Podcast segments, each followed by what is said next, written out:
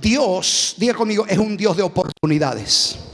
Si usted creía que no tenía una oportunidad, yo quiero que escuche este sermón en el día de hoy. Isaías 43, 16 dice, así dice Jehová, el que abre camino en el mar. Oiga, pero ¿cómo va a abrir un camino en el mar? Por eso Él es Dios. Él es tan poderoso que puede abrir camino en el mar. Senda en las aguas impetuosas el que saca carro y caballo, ejército y fuerza, caen juntamente para no levantarse, fenecen como pábilo, quedan apagados. Verso 18, no os acordéis de las cosas pasadas, ni traigáis a memoria las cosas antiguas. Dice el Señor, he aquí yo hago cosas nuevas. Pronto saldrán a la luz. ¿No la conoceréis? Otra vez, diga otra vez. Vengo a decirle en esta noche que se grabe esta palabra otra vez. ¿Por qué otra vez? Porque Dios Padre es un Dios de oportunidades. Si el diablo te dijo que ya no hay otra oportunidad, pisarle la cabeza y decirle otra vez. Hay una otra vez. Dios es un Dios de oportunidades. Otra vez, aleluya, abriré camino en el desierto. Amigo, si se te cerraron los caminos, vengo a presentarte que Dios es un Dios de oportunidades. Que Dios abrirá otra vez camino, camino, camino hacia la paz, hacia la alegría, camino para tu vida, para tu familia, un camino mejor se va a abrir en el día de hoy. La Biblia nos enseña que otra vez Dios abrirá caminos. ¿A cuánto en este año 2022? A lo mejor se cerraron caminos. De pronto caminos amorosos, caminos de trabajos, caminos de prosperidad, caminos de bendición en la familia. Es como que se te cierran los caminos. La Biblia dice, Dios otra vez, otra vez, perdón, abrirá camino en el desierto y ríos en la soledad. Yo lo creo. El que lo cree diga, amén. Lo creo, pastor. ¿Cuántos lo creen en esta noche? Qué interesante. Todos nosotros en ocasiones damos giros devastadores equivocados en la vida. ¿Cuántos de los que están aquí han dado un giro equivocado en la vida? He tomado decisiones, usted ha tomado decisiones que han sido devastadores en todas las áreas, financieras, económicas, matrimoniales. Nos han dañado, y entonces se nos cruzan los pensamientos de la muerte, del suicidio, circunstancias que se enfrentan y comienzan a burlarse y como que como que lo negativo se burla, como que te confronta, te levanta por la mañana y parece que esas dificultades se ríen, hermanos. A mí me ha pasado y te sientes tan frustrado allí y se comienza a burlar y te desafía, te desafía la miseria, te desafía la falta de trabajo, te, te desafía la depresión, te, desafía un montón de cosas. Hemos tomado decisiones que nos han traído graves problemas y de pronto esas circunstancias nos desafían a nosotros y hemos pensado de que no hay esperanza. Necesitamos un nuevo comienzo. Le voy a hablar al hombre, a la mujer y a todos los que estamos aquí, y yo me incluyo, Dios me habla a mí a, a través de este sermón, que sí hay un nuevo comienzo que hay una segunda oportunidad. Mire mi amigo, el diablo quiere verte arrastrado. Y no solamente el diablo, sino tus enemigos. Porque hay gente que no te ama. Hay pastor, como dice eso, sí, hay gente que está deseando verte hundir. Y ellos no quieren verte levantar. Pero vengo a decirle que Dios tiene una segunda oportunidad. Hay una segunda oportunidad. Y quiero relatar este mensaje diciéndole que todo comienza con Jesucristo. Levante las manos, todo comienza con Jesucristo. Pero pastor, yo tomé decisiones que han traído a mi vida muchas cosas malas, pérdidas. Pero vengo a decirle que todo comienza con Jesucristo. Segunda de Corintios capítulo 5 verso 17, un versículo que usted lo tiene que tener presente todos los días. De modo que si alguno está en Cristo, nueva criatura es. Si usted puede lograr entender eso, hay una versión que dice, los que están en Cristo es una nueva creación. Oiga, quiero decirle que hay un poder, que es el poder del Espíritu Santo, que entra a tu vida y todos comenzamos a experimentar Lo que le llama una metamorfosis, una transformación, una regeneración. Aleluya. Por eso que hay gente que dice que te lavaron el cerebro y usted dice, no el cerebro, me lavaron el cerebro, me lavaron el cuerpo, me lavaron todo. El día en que me entregué a Cristo, Dios me transformó en una nueva creación. Hay una nueva creación. Dios dice la Biblia, los que están en Cristo. Entonces, todo comienzo nuevo comienza en Cristo. No tienes que estar en Mahoma, no tienes que estar en Hare Krishna, no tienes que estar en una religión. La Biblia dice los que están en Cristo Jesús. Y Jesús te dice, el que a mí viene, yo no le he hecho fuera. Amigo, hay un nuevo comienzo para ti. Y el nuevo comienzo comienza con Jesús. Los que están en Cristo son nueva criatura, las cosas viejas pasaron. Mire lo que hace Cristo. Entra, te transforma, te hace una nueva creación, una nueva criatura y las cosas viejas las tira. He aquí dice el Señor, deja las cosas viejas porque vienen cosas nuevas. Así que vengo a profetizarle, comienza a tirar las cosas viejas porque no hay lugar para las cosas nuevas. Así que arranca lo viejo porque lo nuevo está por llegar a tu vida y que no ocupe ese lugar, las cosas viejas. Dile al que está al lado suyo, querido, querido amigo, voy a tirar lo viejo. Ojo con los esposos y las esposas, hermana. Las cosas viejas, las mentalidades viejas, aquellas cosas que no nos dejan. Oiga, una vez yo escuché un mensaje titulado Crea el espacio vacío. Yo lo escucho, yo soy un apasionado, soy apasionado por escuchar sermones, leer libros, investigar y, avivamientos y todo eso. Y estábamos pastoreando una iglesia con mi esposa en Houston. Y voy a la iglesia y predico ese evangelio. Digo, Señor, yo lo voy a predicar. Me, me tocó. Así que estudié el sermón, lo escuché Vine a la iglesia y lo predico. Crea el espacio vacío. Porque las cosas nuevas no van a venir si están ocupadas por cosas viejas. Y entonces yo empecé, tira esa cama vieja que va a venir una nueva. Tira esa ladera vieja porque va a venir una cosa nueva. Bueno, a la semana voy a visitar a un hermano. Entro a la casa y yo noté algo. No tenía mueble.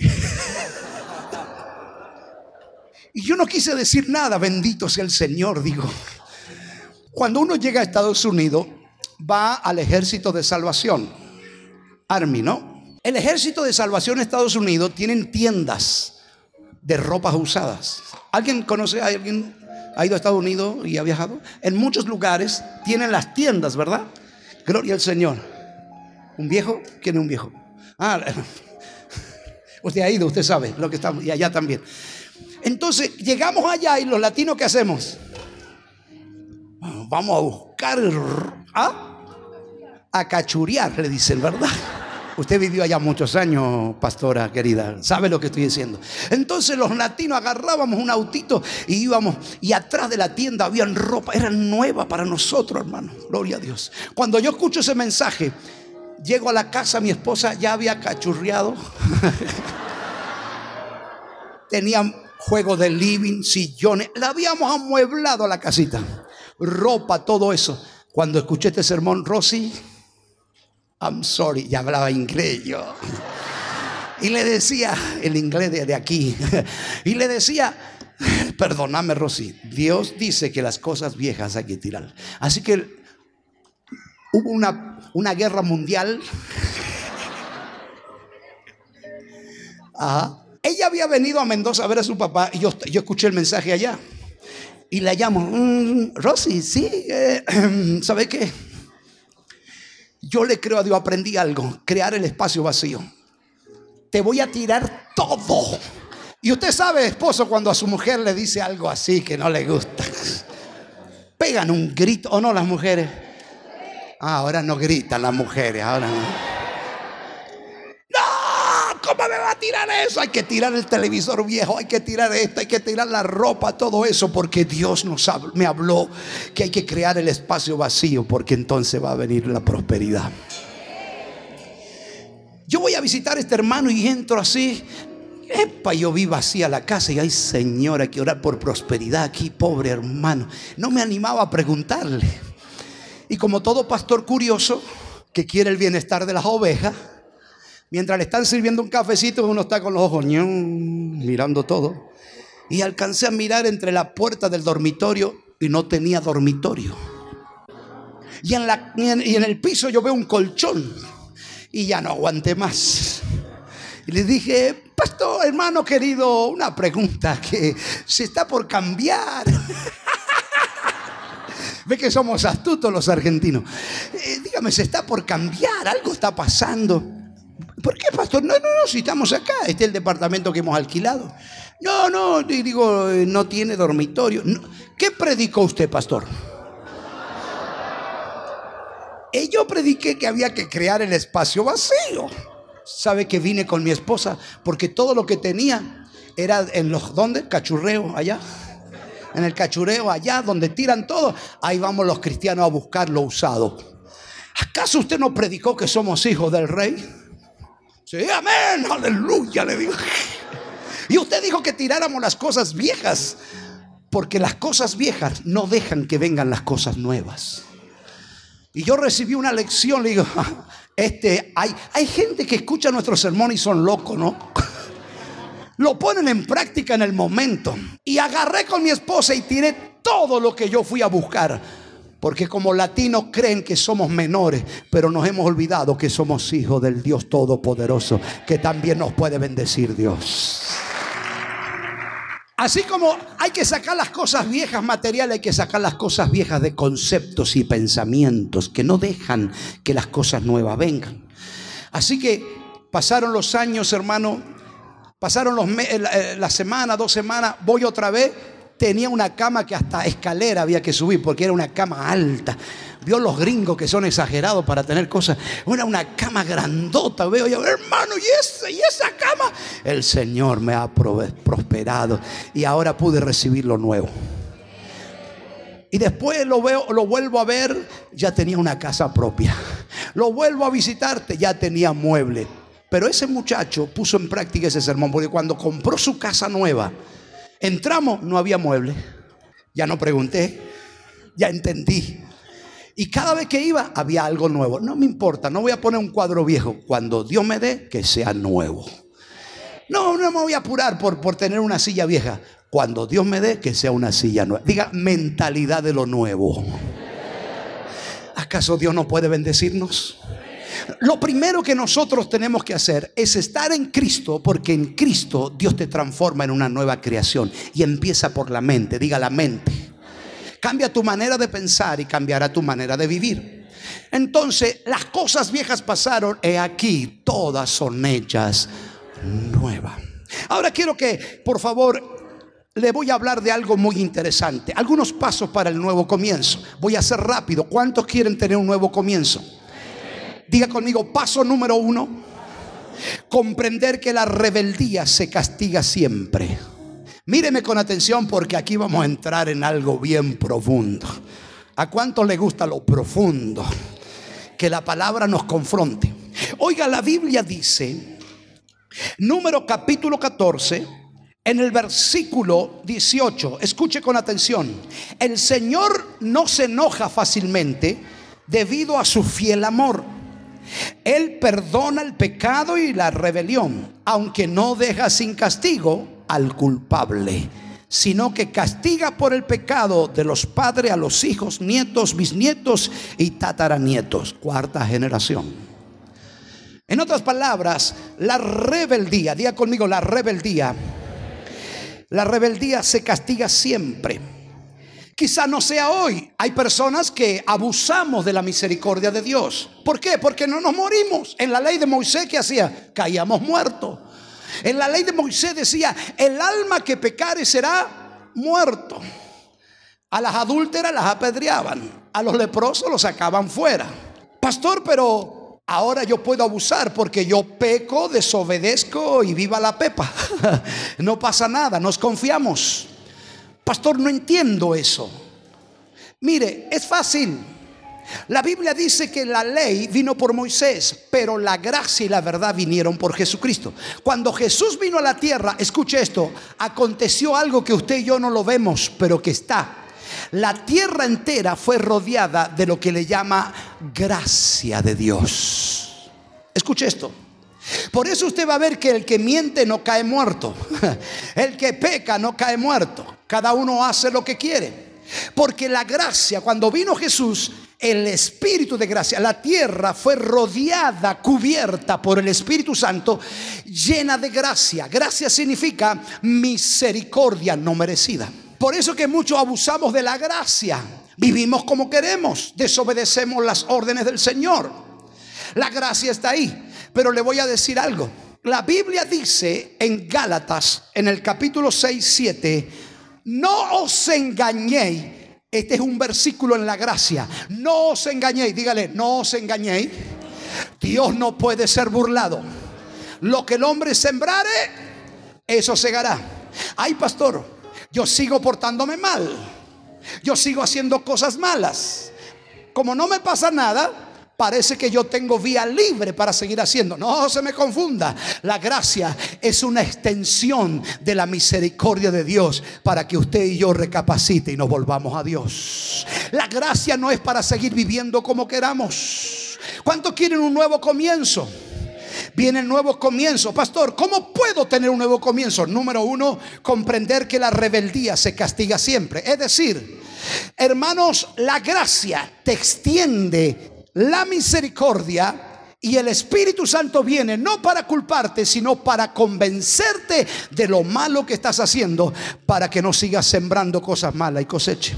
En la gracia no vas a morir hoy, no va a morir mañana, pero en la gracia la rebeldía es como una semilla. Diga, es como una semilla. Escuche esto, cada semilla, diga conmigo, cada semilla. Fuerte, cada semilla de desobediencia. Diga, ay, ay, ay. Decir al que está al lado suyo, la desobediencia es como una semilla. Cada semilla de desobediencia es como un imán trayendo tragedia a tu vida. Dile al que está al lado suyo, lo que tú siembras, eso va a cosechar. Entonces, una desobediencia es como una semilla. Tú tienes campo, dile al que está al lado, tú tienes campo donde tú siembras semillas. Hay semillas de generosidad, ¿sí o no? Hay semillas financieras, sí. Hay semillas de, de amor, de tiempo y hay semillas de desobediencias. Entonces hay gente que dice, pastor, yo quiero un nuevo comienzo, estoy cansado de las tragedias. Mi hijo se droga, mi suegra viene todos los días. No, no, esa no es una tragedia. Este, mi hijo se droga, no encuentro trabajo, voy hacia allá, tengo accidente, voy hacia acá. Parece que los caminos se han cerrado. ¿A cuánto le ha pasado eso? Pastor, estoy como una tragedia. Déjeme decirle algo, vas a tener que revisar tu campo. Es muy probable que hayan semillas de desobediencia.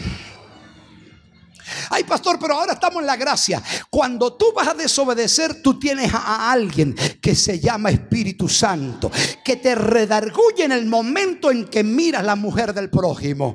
El Espíritu Santo te redarguye cuando tú vas a robar, cuando tú vas a mentir, cuando tú vas a, comer el cuero a alguien. Dice Jesús, no lo voy a dejar solo. Yo voy a enviar el Espíritu Santo, el consolador, para que los cuiden, para que los guarden, para que sean salvos. El Espíritu Santo vino a nuestro lado, está con nosotros, no para condenarte, no para culparte, Él está para convencerte. Y cuando yo tengo una semilla de desobediencia, viene el Espíritu Santo y dice, dale a Dios lo que es de Dios. Y tú vas a desobedecer una orden de Dios. Y el Espíritu Santo dice, hey, sigue predicando, sigue evangelizando, pórtate bien, no seas desobediente. El Espíritu diariamente está al lado nuestro para convencernos de los errores. Pero ¿qué pasa? Cuando yo me hago el oso, diga, cuando yo me hago el otro, el osito, parece que el Espíritu Santo me está hablando. No, no, debe ser cosa y sigues mintiendo y sigue desobedeciendo y sigue rompiendo las ordenanzas del Señor. Esa semilla tiene un problema comienza a germinar. Ya se hace una planta.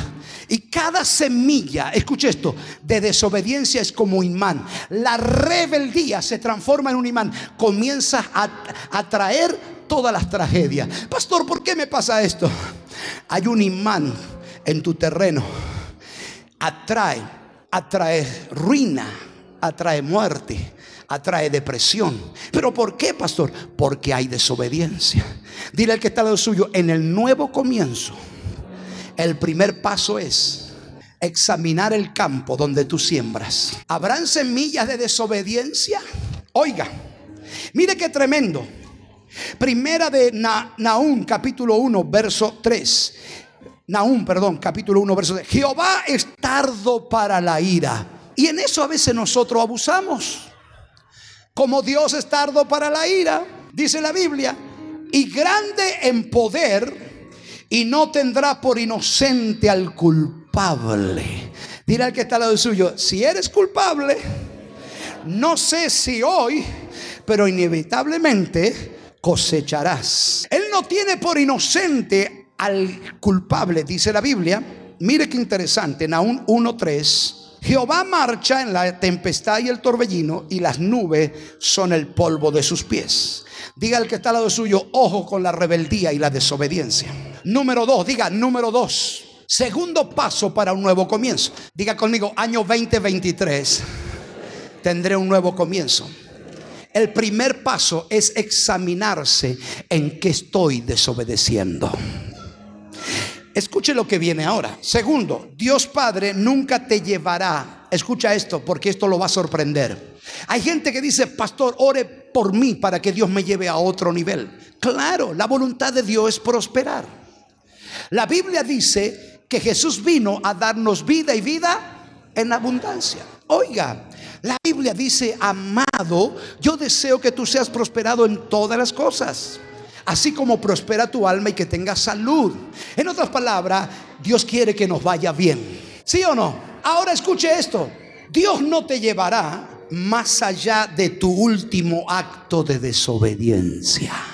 Lo digo nuevamente, Dios Padre tiene el deseo de prosperarte. Los que no tienen tierra para su casita, declaren que el año 2023 Dios le va a dar su casita, le va a dar su casa, su casona, su auto, su trabajo, su empresa. Los jóvenes van a conquistar la universidad, se van a recibir. Vamos, díganme, claro, es la voluntad del Señor. Ahora, Dios quiere llevarte, pero ¿cuál, ¿qué es lo que está pasando, pastor? Pastor, si yo oro y ayuno, pastor. Pastor, hago esto y aquello, pero, pero no avanzo. Escuche esto, Dios Padre nunca te llevará más allá de tu último acto de desobediencia. ¿Cómo Dios te va a llevar más allá, aleluya, si no has solucionado el problema de la desobediencia?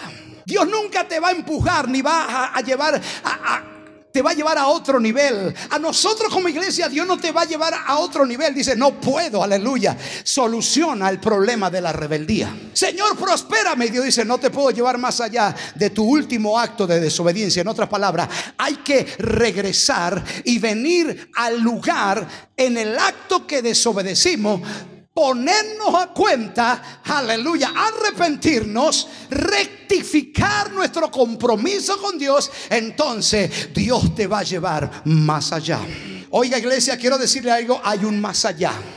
Dile al que está al lado suyo, hay un más allá.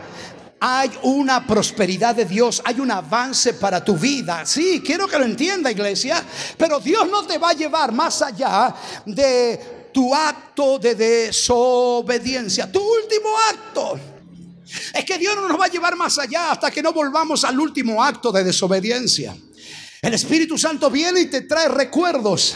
Todos queremos avanzar, pero Dios no puede seguir dándote un avance hasta que no rectifique tu compromiso con Jesús. ¿Lo vamos entendiendo?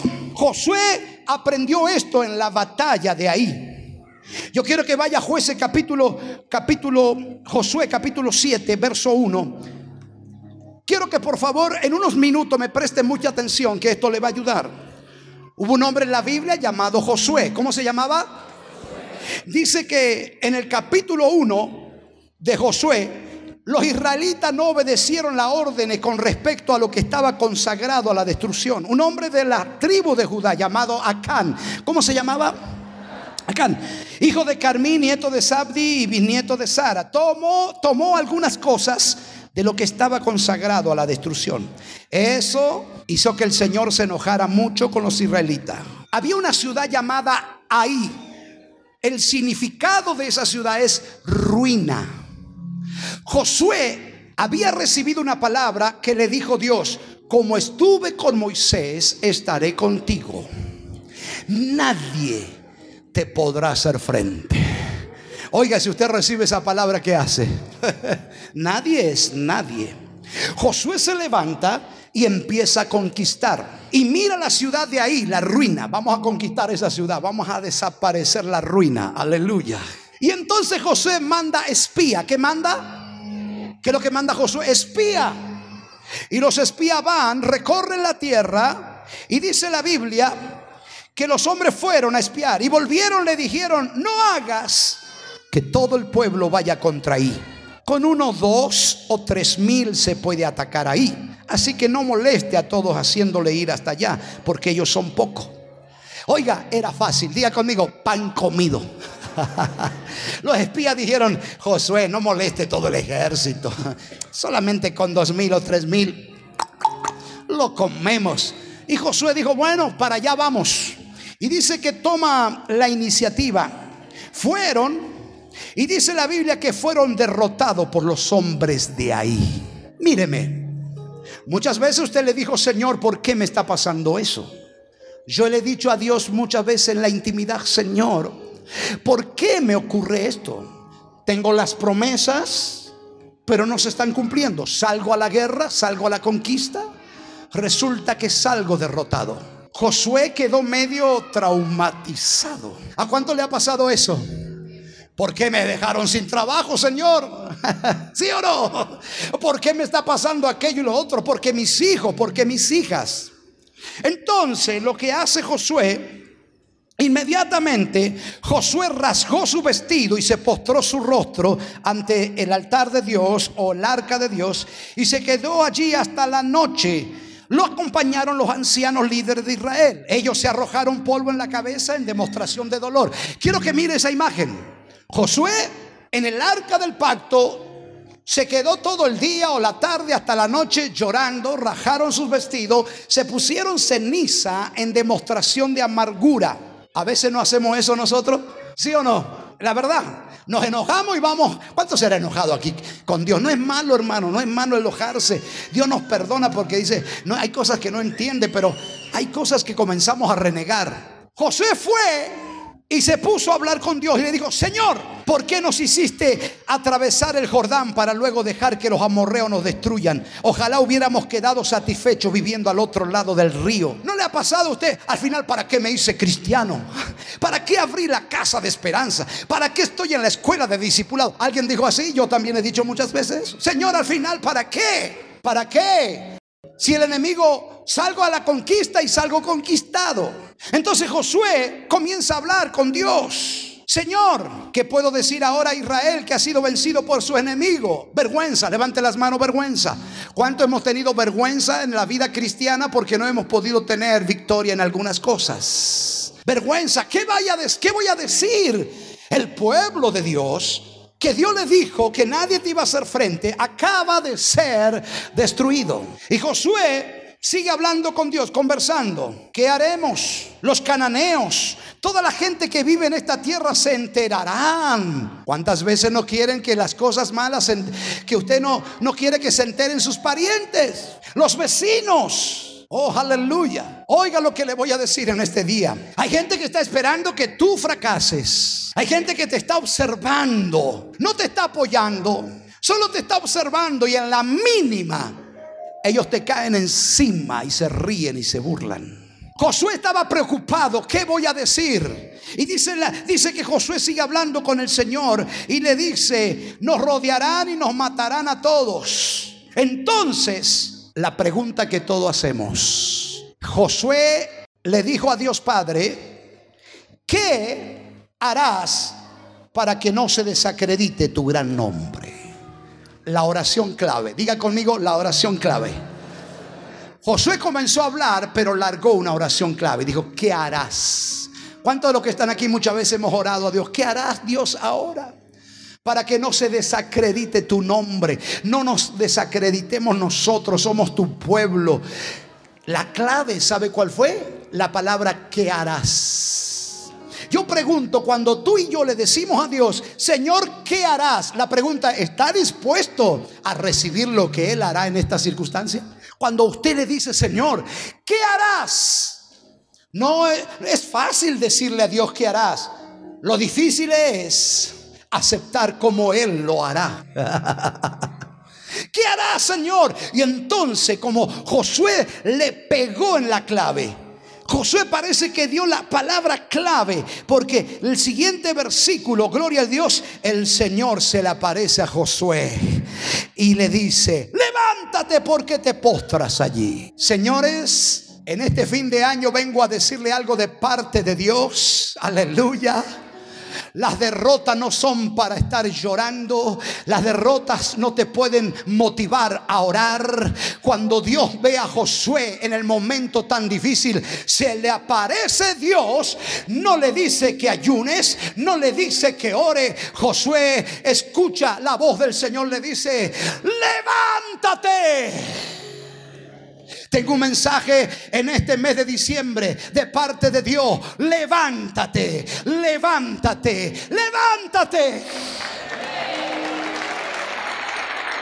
La derrota lo había llevado a humillarse.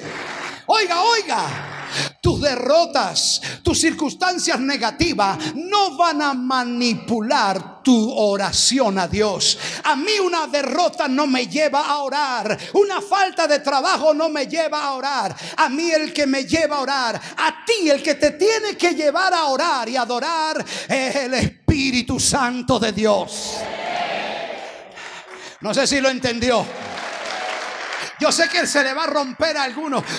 Oiga, oiga, dile que se puso bueno esto, se puso bueno, interesante. Yo sé que se le va a caer algún argumento. Oiga, le vengo a decir algo. Dios le dice a Josué, Josué, ¿qué haces ahí llorando? No me representa. Tú fuiste creado a la imagen y semejanza de mí. ¿Qué haces allí? Levántate. Ay, ay, ay, diga, ay, ay, ay, levántate. Entonces, la religión, oiga, no hay peor enemigo que la religión del hombre. La religión del hombre, con los ritos y con todas esas cosas, hermano, lo que hacen es dominar a los pueblos, llevarlo a la cautividad y hacerlo postrar en oración, en un rezo, diciéndole, estás en pecado, tienes que orar más. Vamos, no te alcanza un Padre nuestro. Métele tres Padres nuestros. La religión del hombre lo que trata de hacer es manipularte y tenerte postrado allí. Aleluya. Cuando Jesús vino, dijo, si el Hijo del Hombre os libertare, seréis verdaderamente libres. Pastor, no entiendo nada, ya va a entender.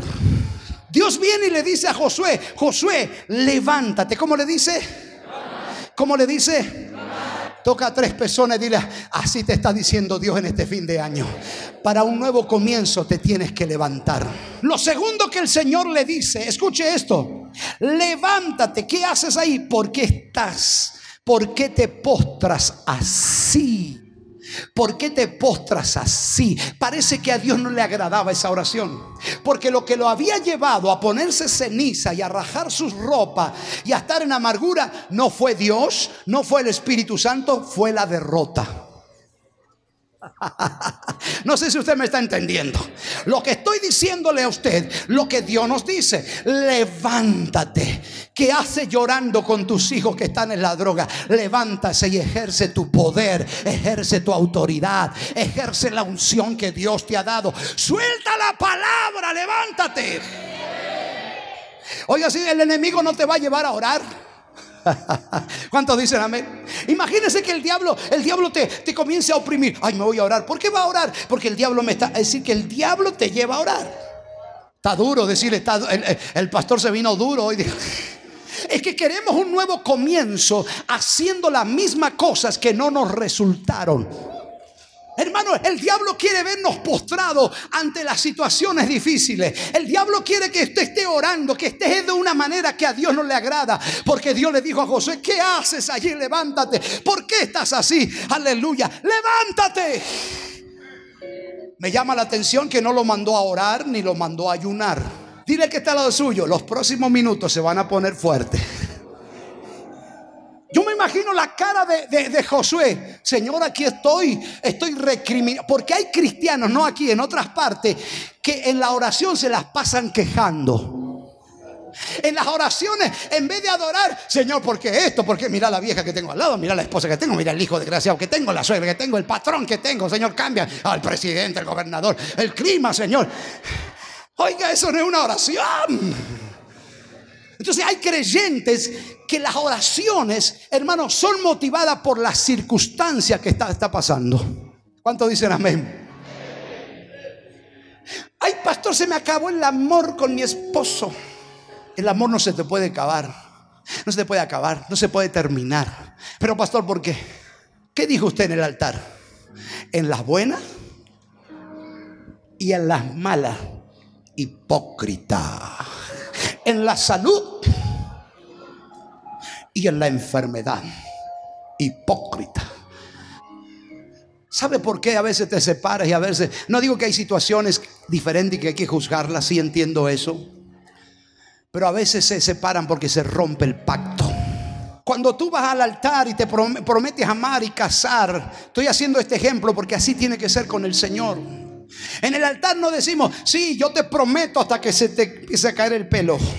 Pero en el altar nunca le dijiste delante de Dios y de los testigos, aleluya, bueno, cuando ya camine medio con el chasis torcido, em, cuando, cuando ya se le caen las chapas, no dijiste, prometo amarte hasta que la muerte lo separe. Lo que estás diciendo, hermano, camine inclinado, se le rompa el paquete de elástico, eh, no, tenga, no tenga los comedores, no tenga el living se le cierra una ventana, aleluya, tendrás que amarlo hasta que la muerte lo separe.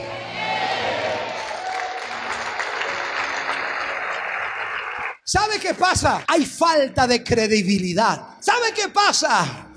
Hay falta de hombres y de mujeres de palabra. Porque escuche esto. Dios le dice a Josué, levántate. ¿Qué haces allí postrado? Levántate le dijo Jehová, Israel ha pecado y ha roto el pacto que le ordené. ¿En qué estaba interesado Dios? ¿En qué? ¿Que habían roto? El pacto. Y Josué estaba orando y recriminando y, lamentándose. Y le dijo, un momento, ven para acá, ven para acá, que, aleluya, ven para acá. Israel pecó, rompió el pacto. Señores, quiero decirle que Dios es un Dios de pacto. Está el pacto del Antiguo Testamento y está el pacto del Nuevo. La sangre de Cristo es la sangre del nuevo pacto. Dios tuvo que hacer un pacto con la humanidad. ¿Sabe por qué los demonios odian el nombre de Jesucristo? ¿Cómo la gente se sana? ¿Cómo usted y yo cambiamos? El diablo no puede ir en contra del pacto que Dios hizo con la humanidad a través de Jesús. Los pactos son poderosos. Diga, los pactos son poderosos. Entonces Dios le dice a Josué, quiero que sepas algo. Es que a veces el esposo de casa se la pasa orando, aleluya, y no se da cuenta que su compañera rompió el pacto con Dios. Y la esposa se, se, la pasa orando y dice, pastor, no avanza, no avanza, porque su esposo ha desobedecido a Dios. Entonces Dios no te puede llevar más allá del último acto de desobediencia. Queremos que Dios nos prospere cuando tú y yo rompemos los pactos, las ordenanzas del Señor. Un día Dios te dijo, predicarás y no predicas. Un día tú le dijiste, Señor, yo te voy a servir y hoy no sirves a Dios. Un día le dijimos, Señor, eh, aleluya, voy a abrir mi casa para la célula. No lo estoy haciendo. Un día le dijiste, Señor, te voy a dar esto, aquello y lo otro. Aleluya. Y no lo hacemos. Pero de pronto decimos, Señor, llévame a otros niveles. Hermano, no podremos ir más allá. Tengo una noticia, hay un más allá. Hay un Dios que tiene las ventanas listas para derramar sobre ella, sobre usted bendiciones hasta que sobreabunde. Pero señores, en este fin de año, Dios nos está confrontando algo. Dice Dios, yo no te puedo llevar más allá hasta que vengas al último lugar, el último acto de desobediencia. Oiga, Mire lo que le dijo el Señor. Han tomado algunas de las cosas que le ordené destruir, han robado. ¿Qué han hecho? Han mentido. La han puesto entre sus pertenencias. Habían cosas que Dios le había dicho, no tomen del anatema, no tomen cosas malas. Y había una can entre sus pertenencias tenía escondida cosas prohibidas de Dios. Mira al vecino y hazle así ¿Cómo andamos en casa? Queremos que Dios nos lleve a otro nivel, pero en nuestras pertenencias hay todavía mentira. Pero queremos un nuevo comienzo. Mi amigo, si queremos un nuevo comienzo este mes de diciembre, Dios nos va a confrontar y decirle, no te puedo llevar más allá hasta el último acto de desobediencia. Vamos a ponernos a cuenta. En otras palabras, Dios le estaba diciendo a Josué, ven para acá, ven para acá. Ve a revisar a tus soldados. Ve a, a inspeccionar tus tribus. Ve a averiguar, hay algo que está mal. No pudieron ser fuertes contra el enemigo. Oiga, no puedes ir a luchar contra el diablo cuando tenemos cosas del diablo en nuestras pertenencias. No podemos ir a, un nivel más allá cuando mentimos. ¿Cómo vamos a ir a enfrentar al diablo? Diablo mentiroso. Y el diablo dice, sí, vos sos mentiroso. ¿Cómo vamos a avanzar si no somos honestos, si no somos sinceros? Pregunto cuántos quieren un nuevo comienzo. Tengo la buena noticia de parte de Dios. Dios es un Dios de segunda oportunidades. Dice la Biblia, por eso los israelitas no son capaces de enfrentar a sus enemigos, sino que huyen de ellos porque han actuado mal y han sido condenados a la destrucción. Yo no voy a ayudarle más, a menos que destruyan todo lo que le ordené que fueren destruidos. Dirá el que está al lado suyo, sencillo el cristianismo. Sencillo es poder ir más allá y avanzar. Dios le dijo bien claro, le dijo, no les voy a ayudar más. Hasta que no destruyan lo que tienen allí entre sus pertenencias. Por eso no son fuertes delante de su enemigo. Es tan fácil resistir al diablo cuando en nosotros no hay nada que le pertenezca a él. Entonces Dios le comienza a decirle, ve y purifica al pueblo, dile que se purifique. Dios llamaba a tener santidad, consagración. Pastor, ¿cómo me puedo santificar? Vaya a primera de Corintios, capítulo 6, verso 11. Lo segundo, santifíquense. ¿Cuántos quieren nuevos comienzos? Verso 11, y esto erais algunos, y habla de que éramos fornicarios, idólatras, adúlteros, los afeminados, los que se echan con varones, los ladrones, los avaros o ávaros, ni los borrachos, ni los maldicientes. Y hay una lista y dice, esto erais algunos. Dios nos sacó de esa vida, dígame. Más ya, más ya, diga, más ya, habéis sido lavado ya habéis sido santificado, ya habéis sido justificado en el nombre del Señor Jesús y por el Espíritu de nuestro Dios. Iglesia, tu santidad depende de tu intimidad con el Espíritu Santo. Tú no puedes hacer otras cosas, otras cosas para santificarte que no sea la intimidad con el Espíritu Santo y con Jesús.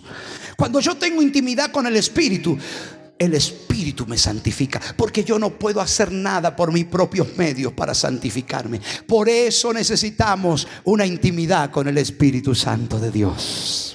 Él te santifica. Dios le dice, van a tener una nueva oportunidad, iniciarán un nuevo comienzo, pero saquen lo que no me agrada. Segundo, santifíquense.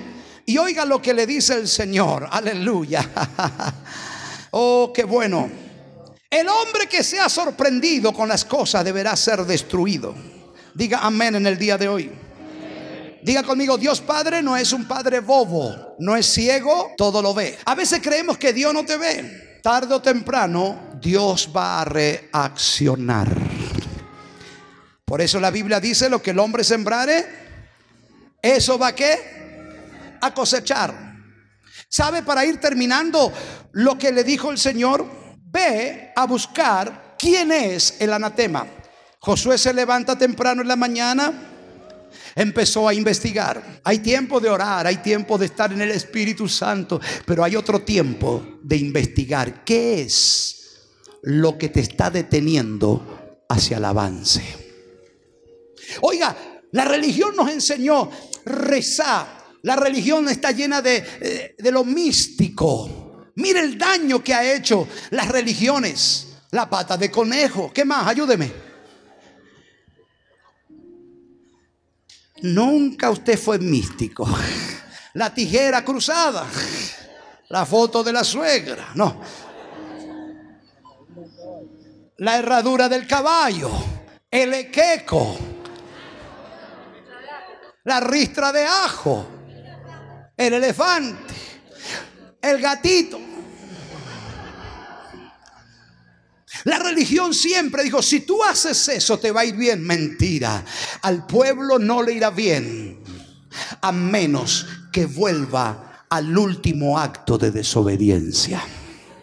Esto no se trata de cosas místicas, el avance, la prosperidad. Entonces Josué agarra a Acán y Acán le dice, Acán, glorifica a Dios y cuéntame la verdad, no encubra el pecado. Y Acán dice, yo he pecado. Y dice la Biblia, yo le robé, yo me, yo agarré un manto babilónico, un lingote de oro y dinero, lo escondí en mi casa. Y Josué dijo, ve a buscarlo. Y fue a buscarlo y se lo trajeron. ¿Sabe lo que hicieron en ese tiempo? Lo apedrearon a él, lo apedrearon a su familia. Tenían que desarraigar la maldad. Aleluya.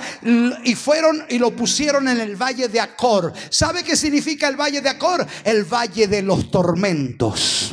Vengo a decirle algo. Hay gente que está en el valle de los tormentos, que son atormentados porque no quieren obedecer a Dios. Y están atormentados con depresión. Están atormentados con diferentes cosas. Pero mire qué interesante. Diga conmigo, el Dios nuestro es el Dios de una nueva oportunidad. Todo saldrá a luz. Dile al que está al lado suyo, todo saldrá a luz tarde o temprano.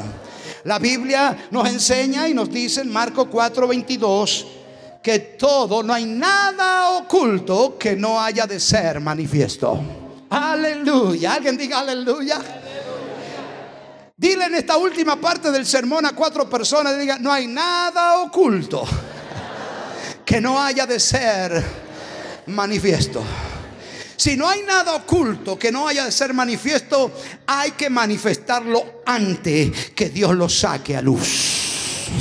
Hay que ponerse a cuenta antes de que Dios lo saque a luz. Ahora escuche esto. Una vez que hubo una limpieza y una santidad, en el capítulo 8 y en el versículo 1, esto interesante, Jehová se le aparece a Josué nuevamente. Y escuche esto, que aquí está el broche de oro. Jehová dijo a José, no tema ni desmaye, Josué. Diga conmigo, es difícil a veces, Señor. Hmm. Dígalo, dígalo, es difícil. Tú no puedes hacer frente a las pérdidas que, que ocasionará tu rebelión. Oiga, lo que trae pérdida a tu vida es la rebelión en tu familia y en tu hogar. Lo que trae pérdida en una iglesia, a una empresa, a un negocio, son los rebeldes y los desobedientes. Y le voy a dar un consejo, si usted tiene, tiene, empleado, gente que trabaja y entre esa gente son rebeldes. Aunque tú lo ames, aunque usted diga, ¿cómo lo voy a dejar sin trabajo sus hijos? Le voy a decir algo, ese rebelde está deteniendo la bendición de, ese, de esa empresa, de ese trabajo. Hermano, a los rebeldes hay que sacarlo porque Dios no te llevará más allá. Porque un rebelde causa problema en toda la familia. Jonás, un rebelde, bueno, que Dios se la agarre con él. No, se la agarró con todos los que estaban navegando en el barco.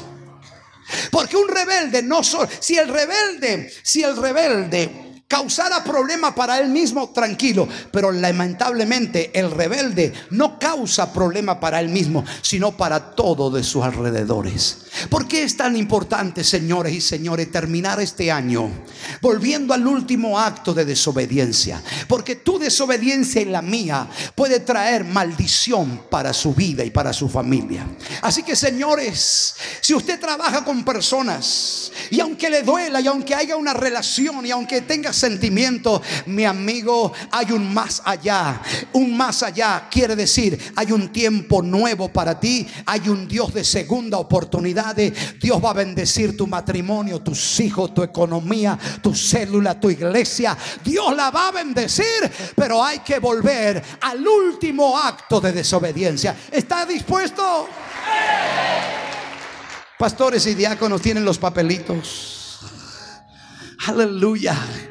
Queremos ahí sentadito como está. Deme dos minutos. Porque para mí y para usted es muy importante terminar este año. Pero yo quiero un nuevo comienzo. Yo quiero el Dios de las oportunidades. Escuche esto, Dios le dice Josué, Josué, levántate, no desmaye, toma contigo toda la gente de guerra, levántate y sube ahí, mira, yo te he entregado en tus manos al rey de ahí y a su pueblo, a su ciudad y a su tierra. Míreme con atención, el primer intento salieron huyendo porque había rebelde en el campamento. Dile al que está al lado suyo, hay que velar para que no haya rebeldes en el campamento. Que no haya rebeldes en tu casa. Que no hayan desobedientes en tu trabajo, en tu negocio. Ay, pastor, sí, Señor, el rebelde causa ruina. La primera oportunidad huyeron. Pero cuando Josué hizo las cosas bien, Dios le dice, yo soy un Dios de nuevas oportunidades vuelve a comenzar. La religión te metió otras cosas, la religión te metió mitos. ¿Sabe por qué no te va bien? Porque no oras. ¿Sabe por qué va bien? Porque no ayunas. Hermano, ¿sabe cuántos evangélicos, no aquí en otros lados, son buenos para orar, pero son tan rebeldes, hermanos?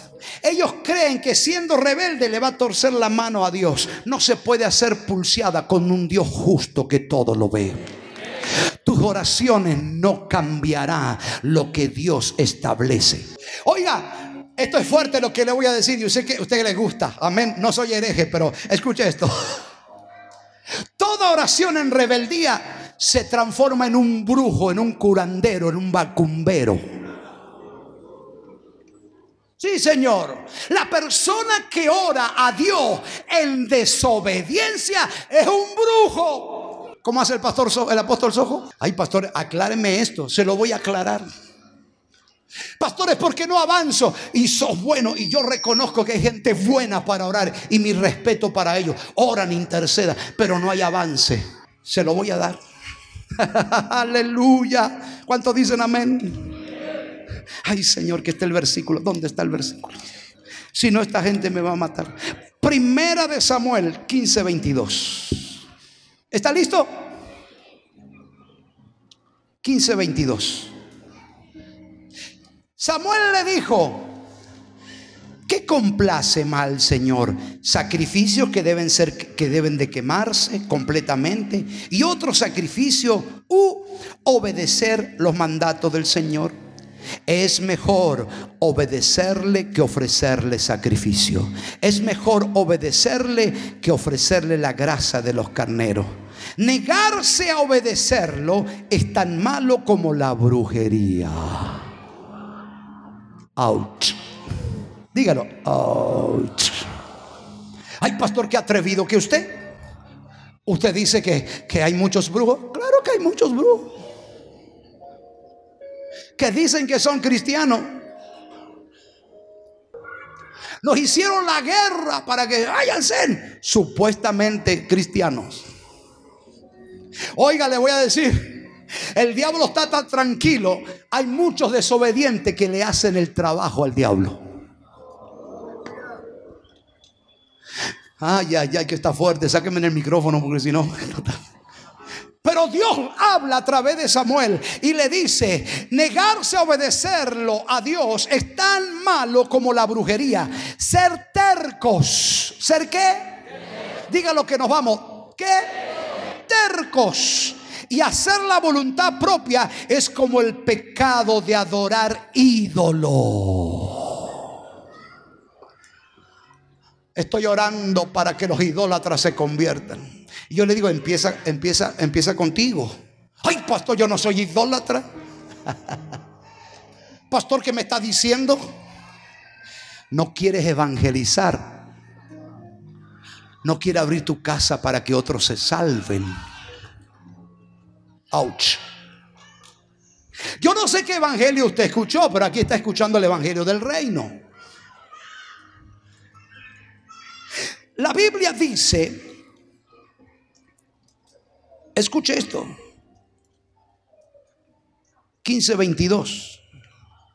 Negarse, 23, obedecerlo es tan malo como la brujería. Ser tercos es hacer la voluntad propia, es como el pecado de adorar a Dios. En otras palabras, iglesia, hacer la voluntad propia y no la voluntad de Dios, te transformas como un ídolo.